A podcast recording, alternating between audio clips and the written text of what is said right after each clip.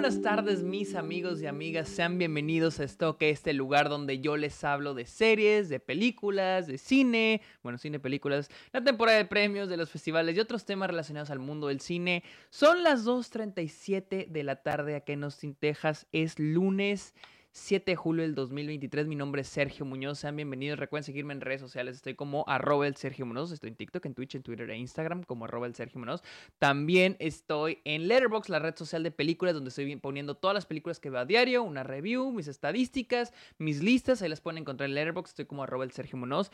Y también, amigos, los invito a que le caigan a Patreon y se suscriban a Twitch a cambio de beneficios como episodios exclusivos, videollamadas, watch parties, etcétera, etcétera, etcétera. El dinero con el que ustedes me apoyen yo lo uso para mis diferentes proyectos y viajes. Y de hecho me acaban de certificar para volver a ir a TIFF, al, Festival Internacional de Cine en Toronto. Voy a volver a ir, así que cáiganle a Patreon para beneficios exclusivos. Amigos, yo sé, han estado esperando este video por un buen rato. Ah, una semana. Eh, hablemos de una de las películas más habladas de la semana, desde que se estrenó el 4 de julio. Sound of Freedom, eh, dirigida por Alejandro Monteverde, la cual ya está en cines en Estados Unidos, el cual, la cual llegó el 4 de julio. Eh, primero que nada, antes de empezar a hablar de la película, ya sabemos la, la conversación que hay alrededor de esta película, ¿sí?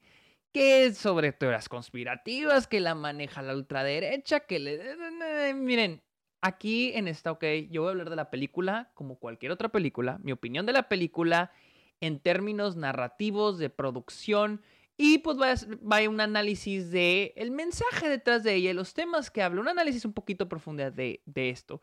Dejando al lado toda la plática, o sea, realmente voy a tratar Voy a hacer lo posible para dejar al lado toda la plática alrededor de esta y enfocarme en lo que vi. O sea, en lo que vi, la película que vi. Nada, nada de lo que se está diciendo en internet, nada de nada, ¿sí? Y va a haber cosas, voy a hablar cosas buenas, voy a ver cosas malas y realmente me va a valer pito que me pongan en los comentarios que te pagó la élite, te está pagando los de arriba para que hables mal de la película. Porque si hablo, y, si no hablo de ella, me van a decir, te está pagando la élite para que no hables de la película. O sea, para este tipo de gente, y si eres uno de ellos, perdón, pero para ti, este, no hay como que no al, parecer no hay otra alternativa más que hablar bien de la película y no creo eso de ninguna película, realmente de ninguna película, o al menos del 90% de las películas, no creo que sea de puro hablar bien de ellas, sino donde está el análisis crítico. Entonces, Voy, les repito, voy a hablar de la película. voy a hablar de la película que vi. Sin hablar de lo que se está diciendo en redes sociales que quién, y quién está atrás del proyecto en términos de sus ideologías o... Eh, no voy a hablar de la película. Y como siempre, los que ya saben, los que ya conocen está ok, y para estos para los que son los nuevos, aquí no hay guion, no estoy hablando, no tengo un guion, tengo notas de la película, pero no tengo un guion de qué voy a decir, lo que voy a decir después, no, aquí esto, es un pinche podcast, esto es un podcast y yo lo voy a estar, voy a estar hablando de la película así corredito, como se van ocurriendo las cosas. Lo bonito de esto es que muchas veces en la misma conversación que estoy haciendo, hay cosas que llegan a mi mente que no las había pensado sobre la película y así pasa en esta ok. Así que amigos, hablemos de Sound of Freedom, el sonido de la libertad, yo creo que se traduciría en español. Dirigida por Alejandro Monteverde. Como siempre me gusta hablar de la película, mis expectativas de la película antes de haberla visto. Sé que era de, eh, les digo, todo lo que se habló en redes sociales. Eh, desde el 4 de julio que se estrenó, vi que ya mucha gente está hablando de la película.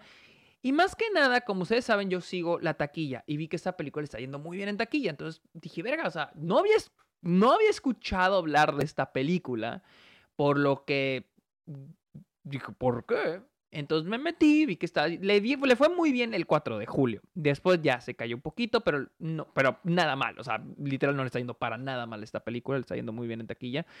Y dije, a la chingada. Vi que era de Alejandro este, eh, Monteverde, quien anteriormente, cuya de hecho última película que él dirigió fue Little Boy, que ya se estrenó ya hace, hace 10 años o menos. Eh, me acuerdo que esa la vi en México y no... digo, no fue como que, wow, qué película, pero me acuerdo que estuvo bien.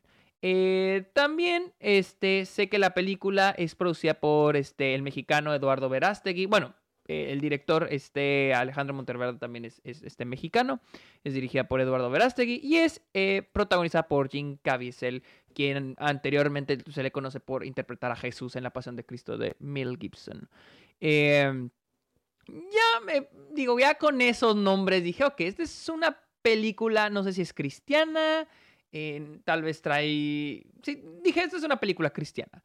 Y realmente a pesar de que puedo ver entre líneas e, el, el, el, cristianismo en la película, realmente no es una película religiosa. Realmente no es una película eh, de no es una película de religión. Así, o sea, no, no fue como yo esperaba.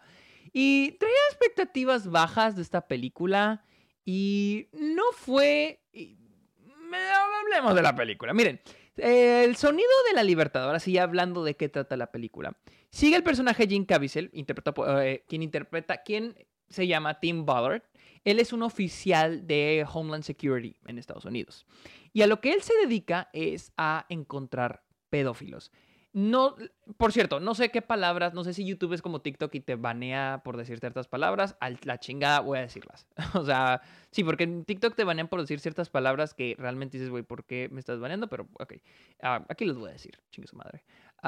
digo, Jim Caviezel interpreta a Tim Ballard, un oficial de Homeland Security en Estados Unidos que se, que se, que se dedica a encontrar pedófilos. Al mismo tiempo, nos van presentando la historia de este, ay, olvidé el nombre de los niños, de Miguel y Rocío, creo que se llama Rocío la niña. Eh, dos niños en Colombia a quien su papá lo convencen de meterlos a una agencia de modelaje. Terminan siendo, el papá acepta y estos niños terminan siendo secuestrados. Les digo, luego nos presentan el personaje de Tim, quien les digo, ya tercera vez que lo digo, es un agente, es un oficial.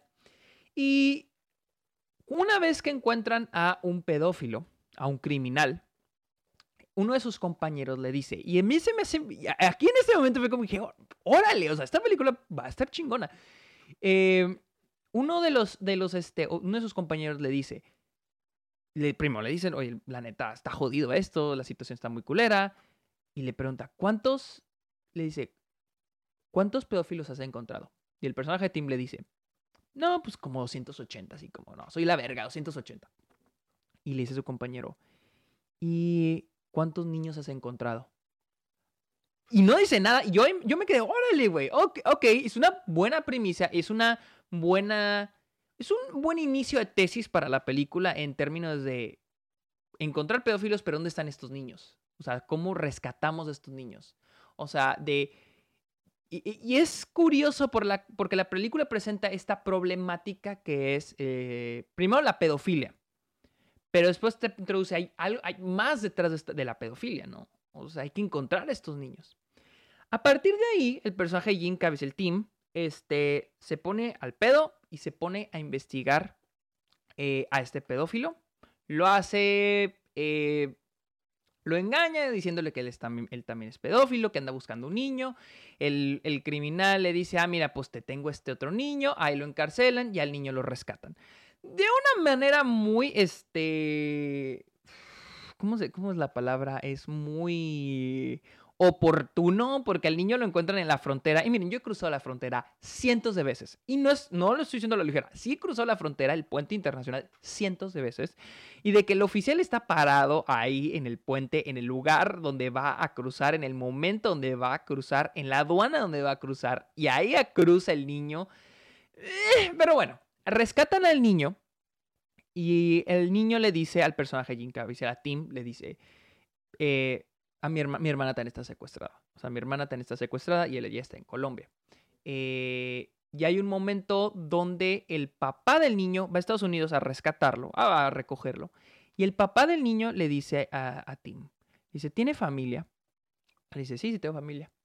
Ve la foto de la familia y le dice, ¿qué sentiría si uno de sus hijos no duerme en su cama. Palabras más, palabras menos. Que también se me hace también una gran introducción a una tesis que la película, pues vaya, intenta cubrir, que es las camas vacías. O sea, la, la, la, la ausencia de los niños, ¿no? Que se me hizo muy interesante. Y Y de ahí el personaje de Tim decide embarcarse en este viaje, ir a Colombia y rescatar a la niña, al punto de que deja su trabajo, deja de trabajar para Homeland Security para unirse con otros personajes y rescatar a la niña en Colombia. Ok, esa es técnicamente la primicia, ese es el primer acto. Y la película se siente muy self-important, muy, o sea, la película todo el tiempo te dice qué tan importante es, porque está tocando un tema muy importante, eso sin duda, el tráfico de niños, el tráfico de personas es un tema muy delicado y muy importante, es una problemática mundial y es algo que sí se debe estar este, hablando, sí se debe estar conversando. La cosa es que la película, al igual, y les voy a poner ejemplos de otras películas que hacen lo mismo, la película te dice qué tan importante es y qué tan importante es el tema y qué tan importante. Pero nosotros ya sabemos que es importante. El problema es que la película te dice todo el tiempo lo importante que es, pero no lo demuestra. Un ejemplo de una película que siento que hace lo mismo es She Said. Ahora me estoy diciendo, me estoy yendo un poquito más para el otro lado. She Said, la cual habla sobre el inicio del movimiento Me Too. Eh, salió el año pasado y habla sobre cuando eh, salieron las acusaciones para Harvey Weinstein. Y es una película que es un tema muy importante, eh, de que definió la segunda década del, siglo, el movimiento Me Too, eh, la transformación de Hollywood. Pero la película, y la película está muy consciente de sí misma y, todo el tiempo es de que mira qué importante es este evento, pero realmente no lo demuestra. Así, algo similar pasa con Sound of Freedom. Es un tema muy importante que debemos estar hablando, pero que realmente la película perdónenme, y sé que muchos han dicho que es muy impactante, pero para mí se me hizo muy tibia. Se me hizo una película bastante tibia. Sí, te da una embarradita de esta problemática, pero no profundiza en el problema verdadero. Y ahorita les explico.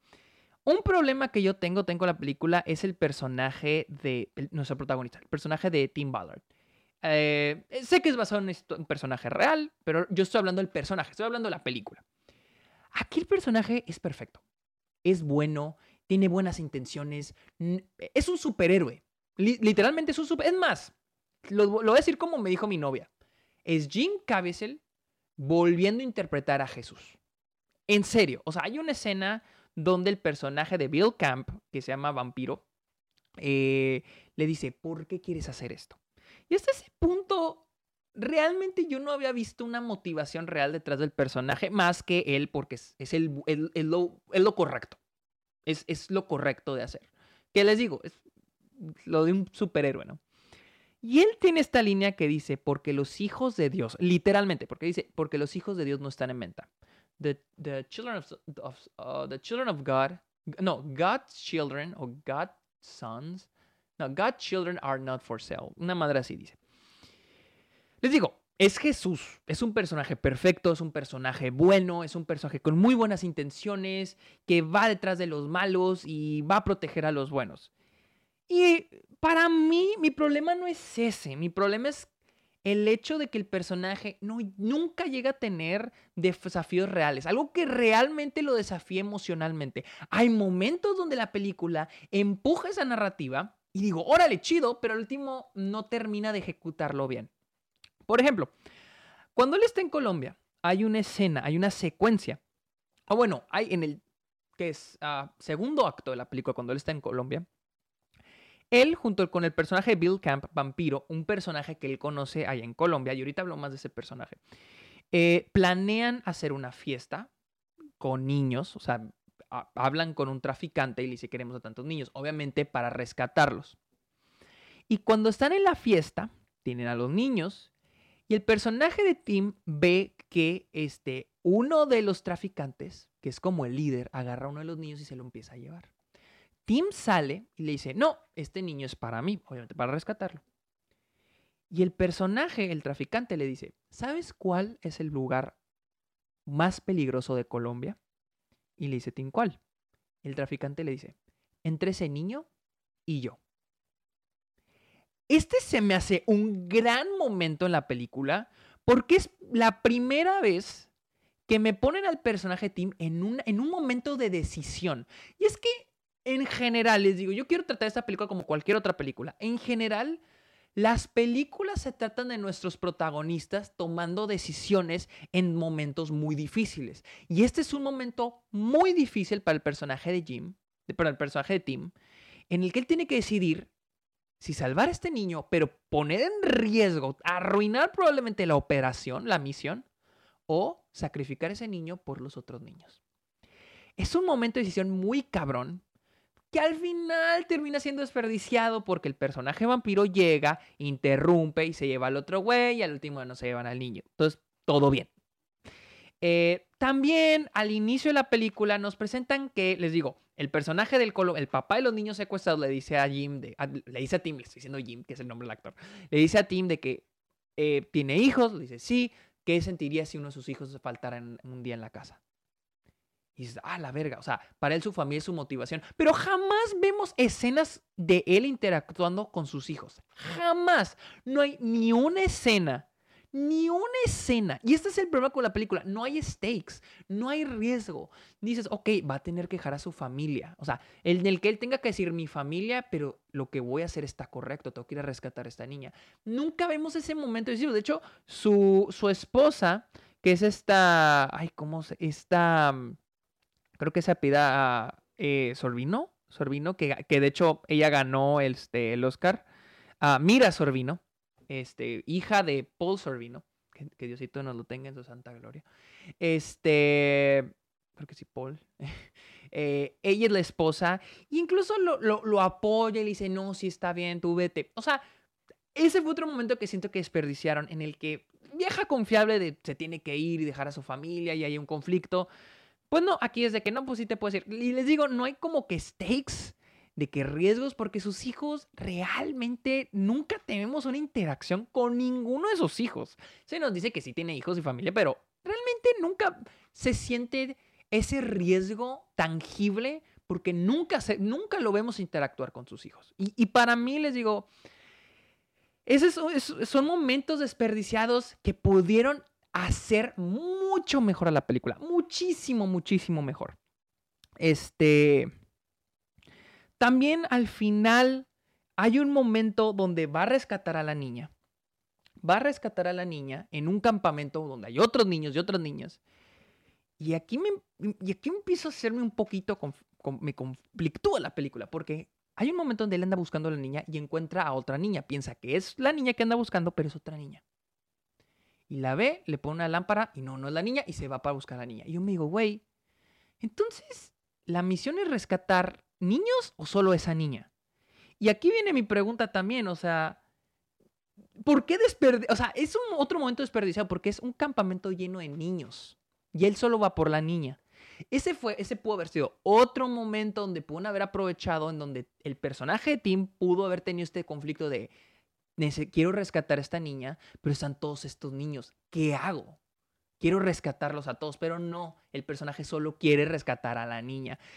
Y es, este, la, verdad, mi, mi, cosa es de que la película, y aquí es donde hablo de la tibieza, lo tibia que es. Este es, este es un problema muy grande. Pero la película lo trata como una película de superhéroes, como una película de acción. Y perdón, pero eso, eso se me hace problemático. Eso me parece mal. Se me hace barato, güey. Y porque el último incluso tiene un final tipo, pues vaya Disney. O sea, tiene un final donde, pues sí, final feliz y te ponen las estadísticas y te dicen la problemática, que de hecho la, película todo el tiempo te está gritando lo de la problemática, a pesar de que ya lo conoces, a pesar de que ya lo sabes, a pesar de que ya te lo dijeron. Y pues la película todo el tiempo te lo está diciendo, pero no profundiza más. Y este es, este es mi. Este, este es mi cosa. Eh, hay, varios momentos que en la película que verdaderamente me hace pensar no se están tomando en serio este tema. O sea, y es lo que me molesta, ahora sí es lo que me molesta de Sound of Freedom. Me molesta que están tomando un tema como es el tráfico de niños, que es un tema muy cabrón, muy delicado, y, yo creo que todos estamos de acuerdo en esto, es un tema que del cual se quiere hablar. Pero a mí me molesta que se están agarrando de un tema de esta magnitud y lo están haciendo en entretenimiento muy barato. muy barato y todavía, todavía te lo quieren vender como algo que te va a abrir los ojos, que te va a hacer pensar, que te va a cambiar la vida, que va a cambiar tu perspectiva de la vida. Pero, güey, la película no intenta hacer nada diferente a esto. Y voy con el, uno de mis mayores pedos. Hay un momento en la mitad de la película, les digo, donde organizan la fiesta con los niños y tristemente se dan cuenta que la niña no estaba ahí. Rescatan a todos estos niños, pero se dan cuenta que la niña no estaba ahí. Pero rescataron a 50 niños. Cuando los rescatan, güey, hay un momento donde los niños están felices y jugando y cantando. Y yo me pregunto, ¿en serio esto, en serio esa es la reacción cuando los niños son rescatados después de haber vivido una de las experiencias más horribles que un ser humano puede tener? Inmediatamente los niños, ay, van a jugar y van a divertirse, ay, ya somos felices porque nos rescataron. ¿En serio, güey? Les digo, la película está agarrando un tema tan grande, tan grave, tan importante, y lo convierte en una película de superhéroes donde ya está todo bien, ya todos somos felices. O sea, es como que, güey, no. Y es que la película, les digo, se quiere, quiere ser tan importante y dar este mensaje, pero realmente no da un mensaje. Es una película sobre un rescate. Pero ¿qué pasa después del rescate? ¿Qué pasa después de que este, rescatan a todos estos niños? Porque a mí me gusta mucho cómo la película inicia planteando la idea de ¿Cuántos pedófilos has encontrado? ¿Cuántos niños has encontrado? Y luego para mí, hacia la, película, debería brincar a qué se debe hacer. ¿Cómo se erradica? ¿Cómo se resuelve este problema mundial? Que todo el tiempo te están diciendo, esto es un problema, esto es un negocio de, creo, si no me, equivoco, 1.500 billones de dólares. Tal vez, estoy, inflando o tal vez siendo el número más pequeño, pero es un, número gigante. Y la película no, no te dice cómo, cómo... Es más, el final de la película, y, se me hace espantoso, perdón, pero me parece horrible. Al final de la película a la niña la rescatan. Y aquí es donde digo, es muy tibia. A la niña la rescatan. Y a los hermanitos están juntos y regresan a Colombia, a donde empezaron, a las mismas condiciones donde vivían. Todos esos niños rescatados vuelven a las mismas condiciones donde estaban. Al menos en la película. En la vida real, probablemente es otra historia, probablemente. Pero en la película, en la película, los niños regresan a las mismas condiciones donde estaban. Donde probablemente al día siguiente los van a volver a secuestrar. Y esta es mi cosa. A la película no le interesa. A la película realmente no le interesa mostrarte cuáles son las consecuencias psicológicas de estos niños. ¿Cuál es su vida después de haber experimentado esto? ¿En qué están ayudando? O sea, te muestra, mucho esto como héroe de acción que va a rescatar a los niños, pero ¿qué pasa después con estos niños? La película solamente dice, ah, final feliz y vuelven a casa. Pero ahí en casa es donde... Y, por lo, y, es, y esto es estadísticas, estos son estadísticas reales. La mayoría de, la violencia infantil está en la casa, está en los hogares. Claro que aquí te plantean que el papá es muy bueno y es muy lindo, no, el papá no es un malo, porque sí, aquí en esa película es buenos contra malos. El papá no es malo. Pero vuelve a las mismas, los niños vuelven a las mismas condiciones donde probablemente el día siguiente los pueden volver a secuestrar. Entonces la película se convierte en, esta, en este White Savior Movie, una película del Salvador Blanco, donde el gringo va a ir a un país del tercer mundo, en este caso a Colombia, y va a ir a salvar el día, pero en realidad no está resolviendo ningún problema. Es una palmadita en la espalda para los gringos. En serio, porque esta película realmente es una película diseñada para aquellos gringos que viven en su, que son una gran mayoría, son muchos, que viven en su burbujita. Que viven en su burbujita y que esta es la que, por eso están con que es la película que te va a abrir los ojos. Porque probablemente estos gringos no tienen ni idea de esta problemática, no tienen ni idea de las situaciones que se viven en Latinoamérica. Y este es como que, wow, no puede ser, está cabrón, ¿no? pero te lo muestran con el personaje Jim Caviezel salvando el día. Pero les digo, es la película donde el personaje gringo, por, al final, es como el de Sandra Bullock de Blindside, donde todo lo hace de cómo lo cambian los personajes a ella. El personaje de, este, del chavo jugador de fútbol americano, cómo lo cambia a ella. Entonces, la misma película es, lo mismo aquí. Es un, es un Salvador Blanco que va a ir a Colombia, güey. Va a ir a Colombia porque se siente bien consigo mismo, porque es lo correcto Pero al final del día no resuelve el problema. Sí, rescató a la niña, es el problema rescatar a la niña y perfecto. Pero al final, eh, para mí lo que me dice la película es que a los gringos no, los gringos lo que les interesa es ir a otro país y hacerse los héroes, pero realmente no, no solucionar nada. Porque la película te pone mucho texto al final de cuántos niños se han rescatado, lo cual me parece chingón. O sea, cuántos niños se han rescatado. Pero al final, el que no me digan qué pasa con esos niños. O sea, o sea, rescataste a los niños y los vuelves a poner en las mismas condiciones, güey. Pues, o sea, ¿cómo, güey? ¿Me entiendes? Y, y, algo que me molesta, que es en el último acto de la película, es cuando, les digo, ese momento donde está buscando a la niña y encuentra a otra niña y dice, ay, no, esta no es la niña. O sea, digo, güey, pero es una niña, güey. Es una niña que puedes rescatar, güey. Pero como no es la niña que está buscando, ah, no, esta no es la niña que estoy buscando. Ah, nos vemos. Él literal, el personaje está en un campamento lleno de niñas, de niños y niñas, pero solo le importa esa niña. Al final si te ponen que llegaron, hicieron una redada y rescataron a los niños.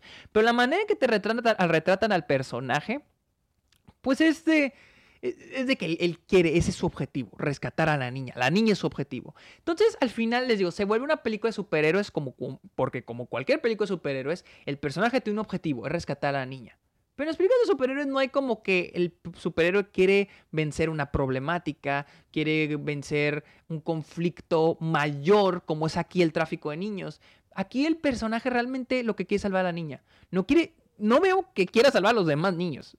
Incluso cuando salva, es más, cuando salva a los cincuenta y tantos niños en la fiesta, igual está aguitado, está como que se siente mal porque no rescató a la niña.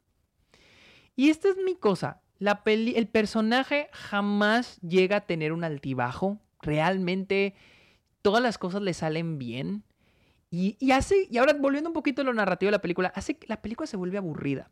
Cuando no debería serlo, porque la película en ningún momento siento que sea lenta, en ningún, ningún momento siento que... Siento que la película eh, debería ser más entretenida. El problema es que, el problema es que como el personaje principal es perfecto y bueno y todo le sale bien, pues tú ya vas a saber el final de la película.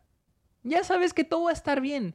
Y eso es otra cosa que me molesta de esto, porque esto es una película de un tema muy grave, es como la sexta vez que lo digo, es algo muy delicado, muy cabrón. Pero todo termina en todo va a estar bien. Final feliz. Les digo, es para una demografía de gringos, de gente estadounidense, que que le gusta ir al. Que, no suelen ir al cine. Primero que nada, que no suelen ir al cine, que no, no, realmente no suelen ir al cine, que ven pocas películas y que quieren ir al cine, apagar el cerebro, ver una película de acción, y, pero al mismo tiempo decir, ay, aprendí algo, me abrió los ojos, sentí algo, entendí la película, ¿me entiendes? Pero la película ni siquiera desafía al público a pensar un poquito más a, sentir realmente el dolor. Porque esta película, digo, final feliz. O sea, la película es final feliz y las cosas le salen bien al personaje y... Les digo, película de superhéroes. En serio, película de superhéroes. Donde todo sale bien. Todo al final... Bueno, la mayoría de las películas, la mayoría del tiempo, sale todo bien. Y así ocurre con esta película. Y, y miren, toda la gente que está hablando de esta película en términos de hay que apoyarla, nos va a abrir los ojos, es un... O sea, realmente, si yo fuera uno de ustedes, yo estaría muy molesto que esta película esté agarrando un tema tan grave, un tema tan importante, del que sí deberemos estar hablando, y lo convierta en un espectáculo, lo convierta en una dramatización, en una película de entretenimiento, en una película con un final feliz, bonito, porque tampoco podemos, tampoco hay que tramar a, a los gringos, tampoco hay que tramar a la audiencia. ¿Entiendes? O sea, eso, eso es lo que para mí me molesta, que la película se queda muy tibia. Y todavía peor te la quieren vender como, no, es que está bien cabrona. Perdón, pero esto es una pantalla pendejos. Es una pantalla pendejos. O sea, en serio la película se queda muy tibia en un tema que, vaya, debería ser mayormente explorado. Les voy a poner un ejemplo de otra película que lo hace muy bien, al menos yo siento que lo hace muy bien, y para que vean, hecha por otro católico cristiano conservador, Clint Eastwood, de, eh, Changeling, creo que se llama The Changeling, déjenla busco. Es película con eh, Changeling, The Changeling con Angelina Jolie del 2008. Y la película sigue a una madre a la que le secuestran a su hijo. Le secuestran a su hijo y después se lo regresan. Sin embargo, ella se da cuenta que el niño que le regresa no es su hijo. Clint Eastwood hace un mucho mejor trabajo, ¿eh? un mucho mejor trabajo con esa película. Porque habla de la lucha de esta madre. Uno, la lucha de esta madre. Dos, habla sobre la influencia de los medios. Y tres, la influencia de la policía el gobierno, el sistema, que esto es para mí el problema, el sistema. Esa película no habla nada del sistema, eh, es una película de acción banal. Y, mi cosa es, miren, si la película quiere ser una película de acción, está bien, pero no intente ser otra cosa. Yo no pienso que una película sea buena solo por tocar un tema grave, por tocar un tema importante. Para mí ninguna película es buena solo por eso. Te tienes que ganar el ser buena tienes que estar bien ejecutada. ¿Sí? O sea, yo ni modo que. Imaginen, yo mañana voy a hacer una película sobre racismo, una película sobre inmigración. Y ya, solo porque hablo de racismo y solo porque hablo de inmigración, ya es buena. Para nada. No, no, no, no. Los temas, el mensaje es una cosa. La ejecución de la película es otra. Changeling, Changeling de este Clint Eastwood es una muy buena película sobre eso, sobre el secuestro de un niño y cómo el, el sistema está roto, cómo el sistema le falla a la madre. Esa es una película que habla sobre el sistema. Sound of Freedom es una, es una película de acción. Realmente es una película de acción. Y les digo, ahorita muchos van a estar diciendo que no, Sergio le pagaron, la élite le, le, pagó para que hable bien de la, para que hable mal de la película. Y miren, para que vean que no, hay, hay cosas, hay, siento que hay cosas buenas. Hay cosas buenas eh, siento que en términos de producción la película tiene una fotografía decente. De hecho, por lo general este tipo de películas tienen una fotografía muy de hueva. Esta me gustó. Tiene una fotografía decente. Las actuaciones... Miren, hay dos actuaciones que a mí me encantaron. Una es la de Bill Camp, el personaje vampiro. Que el, que el que les digo que quería hablar de él. Ese fue mi personaje favorito de la película y vaya que es un gran personaje. al punto de que siento que me hubiera gustado saber más de él. Vampiro, Bill Camp, el personaje de Bill Camp, es un, es un señor que está en Colombia y que se él era parte del cártel, pero ahora se dedica a rescatar niños. Y él es el que le ayuda a Jim Caviezel a rescatar los niños este, en Colombia. Este personaje, es más, güey, me hubiera, me hubiera fascinado que él fuera el protagonista. Es un personaje muy gris, por el hecho que trabajó con el cártel. Era parte, creo que por lo que entendí, era parte del cártel. Pero un día, al, tener una experiencia que lo puso cara a cara con el tráfico de niños, fue lo que lo hizo cambiar. Y ahora se dedica a esto. Es un personaje, es, un personaje muy gris, que era lo que a mí me hubiera encantado que así fue el protagonista. Y, el personaje, y Bill Camp es un gran actor. Bill Camp hace una gran actuación. Eh, otra gran, los niños me quito el sombrero. Esos niños actúan muy bien. Muy bien. Los niños actúan muy chingón. La neta, grandes actuaciones por parte de los niños. Jim Caviezel, él está en tono con la dirección de la película. No creo que sea un mal actor. El problema es de que su actuación está muy acorde al tono de la película. La película es muy melodramática, muy cursi, muy cheesy. Les digo, repito, porque haces una película sobre el tráfico de niños y lo haces, lo haces este, cursi y cheesy y melodramático. O sea, escenas donde este, la música es te quiere hacer llorar la música. Casi sentía que me querían peiscar para hacerme llorar. La actuación de Jim Caviezel también es muy melodramática y, él tiene dos facetas. La de donde está llorando porque se siente mal y la faceta de, de vato malo, o sea, de rudo. Esas son sus dos facetas. Eh, pero realmente no. Eduardo Verástegui tiene unas escenas en la película. Realmente su personaje no, no lo entendí. Creo que es el que. Realmente creo que su personaje solo existe para poner el dinero para la fiesta. Les digo, organizar una fiesta para rescatar a los niños. Creo que su personaje nomás existe para eso. Es más, él no tiene más que dos líneas y pues una estatua. Literal, parece una estatua. No, no actúa, no actúa nada en la película. Literal. O sea, pones a Bill Camp al lado de Eduardo Verástegui, hijo de tu pinche madre. Bill Camp, actorazo, güey. Realmente él es la mejor actuación de la película. Y repito, hasta Jim Caviezel no creo que sea un mal actor y no creo que esté dando una mala actuación. El problema es, él, es que él, está más a tono con la película. con lo melodramático y lo cheesy, lo que hay que hacer llorar a la, a la, a la gente. Este, ¿qué más? ¿Qué más? ¿Qué más? Al final, les digo, la película, vuelvo a, lo que decía al inicio, está muy desperdiciada. Siento que es una película que se puede enfocar en, ese, en lo de las camas vacías, que le dice, ¿qué sentiría si su hijo no, no durmieran en, casa, en que no estuvieran en, su cama? La película se queda muy tibia por el hecho de que, tiene que para la película todo tiene que ser final feliz. Eh, queda muy desperdiciado ese potencial de un final fuerte, de un final, porque realmente este es un tema muy delicado, muy cabrón, muy pesado. Y el hecho para mí de que no sintamos eso, que no sintamos que las cosas puedan salir mal, porque realmente en este tema las cosas no siempre salen bien. Y me parece terrible que una película represente esto como, ah, pero todo va a estar bien. Todo va a estar bien, hay que trabajar juntos. Yo pensé que la niña, yo pensé que iba a pasar algo muy cabrón. Nunca pasa. Y siento que el que pasa algo muy cabrón, esa es una realidad. Estas historias no suelen terminar en, final feliz, como acabó esta película. realmente lo pienso así. Estas historias tristemente no suelen acabar en final feliz aunque, aunque estos niños terminen siendo rescatados, aunque estos niños terminen siendo rescatados, sus vidas siguen siendo horribles. Y hay un gran proceso, hay un proceso gigantísimo de recuperación para estos niños que la película ignora.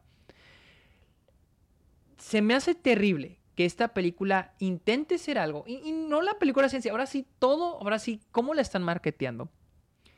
El que intenten de que esta película es muy importante, pero lo toman tan a la ligera, tan tibio, realmente es como que todo va a salir bien. Y, si en serio quisieran que, se que los tomáramos en serio, que se fueran tomados en serio, hagan un documental. Apreciaría un documental sobre el tráfico de niños. En serio, o sea, apreciaría un documental con imágenes reales, con entrevistas reales, casos reales. O sea, y yo sé, me van a decir, es que, pero es que esto es una, una película basada en una historia real. Pues sí, güey, pero es una dramatización. Así como Bohemian Rhapsody es una dramatización del. Es un biopic de Queen y una dramatización. No es real. No es real, es una dramatización, es ficción. Es ficción. Una película, por ejemplo, un ejemplo, un ejemplo, un ejemplo. Un ejemplo de una película que tiene un gran mensaje, es muy, está muy chingón y tiene un gran impacto, es The Last Dance, el documental de Michael Jordan. Es un documental. Imagínense, comparen, imagínense que en vez de haber hecho un documental sobre Michael Jordan y los Chicago Bulls, hubieran hecho una película de ficción, un biopic y ponen un actor a interpretar a Michael Jordan. No tiene el mismo impacto. No tiene el mismo impacto que ver al Michael Jordan real.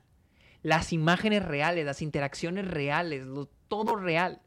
Si quieren ser tomados en serio, no hagan, o sea, en serio, no hagan este tipo de películas que son sensacionalistas, que son más dramatización y vamos a hacer llorar al público y vamos a pellizcarlos para que lloren, pero al final es final feliz. Y no, nos, no hagan eso y al mismo tiempo pidan que la audiencia los tome en serio y que reciban un mensaje. ¿Quieren dar un mensaje? Si, eh, si en serio quieren dar un mensaje, hagan un documental. Hagan un documental sobre este caso. Tienen al subject, al, al, al, este, al verdadero Tim Ballard.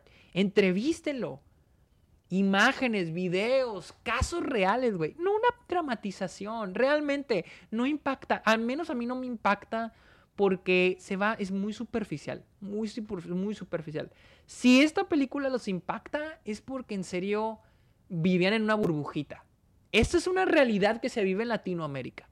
esto esto del tráfico de niños. Es una realidad. Y hay todo tipo de tráfico de niños. O sea, de todas las formas. Esa es una realidad que se vive en Latinoamérica. Y si a ustedes les impacta esa película es porque viven en una pinche burbujita, güey. Porque la película realmente no hace nada. Es, muy tibia, es una pantalla, pantalla pendejos, la neta. O sea, no, no, la podría describir de otra, de otra manera. Y repito, Se me hace terrible de que simplemente digan, ah, la película que te va a cambiar la vida, la película que va a cambiar tu forma de ver, la que va a cambiar el mundo. Y la ves, güey, dices de que, güey, nada más agarraste un tema importante y lo hiciste una película de superhéroes. La le hiciste entretenimiento, lo cual me parece tristísimo, mal pedo, o sea, de no tener madre. O sea, lucrar, lucrar, crear entretenimiento con base eh, con este tipo de historias. No sé, me parece que no tiene madre. Y repito, esta es como la décima vez que lo digo, sí estoy de acuerdo que el tráfico de niños es un tema que se tiene que estar hablando. Que se tiene que buscar solución. Pero no el, la solución del, del, ¿cómo se llama? El Salvador Blanco, de ir a Latinoamérica, ir a, salvar a lo del tercer mundo, eh, pero no resolver nada pero sentirnos bien, porque sí, esta película es de cómo nuestro protagonista se siente bien por lo que está haciendo, palmadita en la espalda, pero no soluciona nada. A ver, güey, las consecuencias de, todo esto, de que estos niños se hayan pasado por todo eso, güey. ¿Cómo detenemos, realmente, cómo detenemos esta problemática que me estás planteando? ¿Cómo se detiene, güey? La película es eso. Una película de entretenimiento. Ahora, si me preguntan, ¿la recomiendas o no la recomiendas? Miren, si están tan curiosos, si tienen mucha curiosidad, si no hay, no hay, es, es obvio, sí, vayan, véanla, véanla, si en serio les interesa, si en serio se tienen curiosidad, vayan a verla. Yo creo que es lo que siempre les digo, si tienen curiosidad, si tienen ganas de ver una película, vayan a verla, no los voy a detener. Este, pero tampoco se hagan las expectativas de que les va a cambiar la vida, porque es triste ver una película que se agarra de un tema ah, de, esta magnitud y lo usa para hacer entretenimiento muy barato, muy, muy, muy barato. Y, realmente yo veía el potencial, yo veía el potencial de la película, eh, pero pues no, la película se queda en me, da la risa, pero en final de Disney, literal. Final de Disney. Y me da risa porque todo lo que alrededor de esta película es de que vamos contra Hollywood y Hollywood no nos dejó estrenarla y nos pusieron topes. Pero la película es muy hollywoodense, muy gringa. Es muy el, Salvador Blanco que quiere salvar al mundo en el tercer, en el tercer, en países del tercer mundo. Es muy hollywoodense, realmente es muy hollywoodense esta película. Pero bueno, ya no hablar más. Llevo 42 minutos hablando de esta película. Este. Sound of Freedom, esto fue Sound of Freedom, la cual está en cines de Estados Unidos. Pueden este, comprar sus boletos. Al parecer pueden encontrarlos gratis, literal. Pueden googlear Sound of Freedom Free Tickets y te, pueden, te regalan un boleto, güey. Yo, yo fui gratis, güey. Literal, yo fui gratis. Eh, y te regalan un boleto. Porque gente, al, supuestamente hay gente que está donando y están regalando los boletos. No sé si realmente están donando o simplemente es el estudio, la distribuidora regalando boletos o tal vez hay gente donando. Pero al final del día hay boletos gratis por si no tienen feria, por si... Es, es el propósito de esto es para, la gente que no tiene el dinero para ir al cine a pagar por esta película. Es para que van a verla. Entonces, si la quieren ver, si están en Estados Unidos, la quieren ver, pero no quieren gastar, hay, hay boletos gratis en internet. Y así yo fui a verla. Verga, no tengo garganta. Yo creo que es todo, amigos. Recuerden seguirme en redes sociales. Estoy como arroba el Sergio Munoz. Estoy en TikTok, Twitch, Twitter e Instagram. Ah, también estoy en Airbox, la red social de películas, como arroba el Sergio Munoz. Cáiganle a Patreon a cambio de beneficios exclusivos. Y eh, yo creo que sería todo. Amigos, muchísimas gracias por escuchar este episodio. Que tengan muy bonito día, muy bonito inicio de semana. O no sé en qué día están viendo esto. Bye.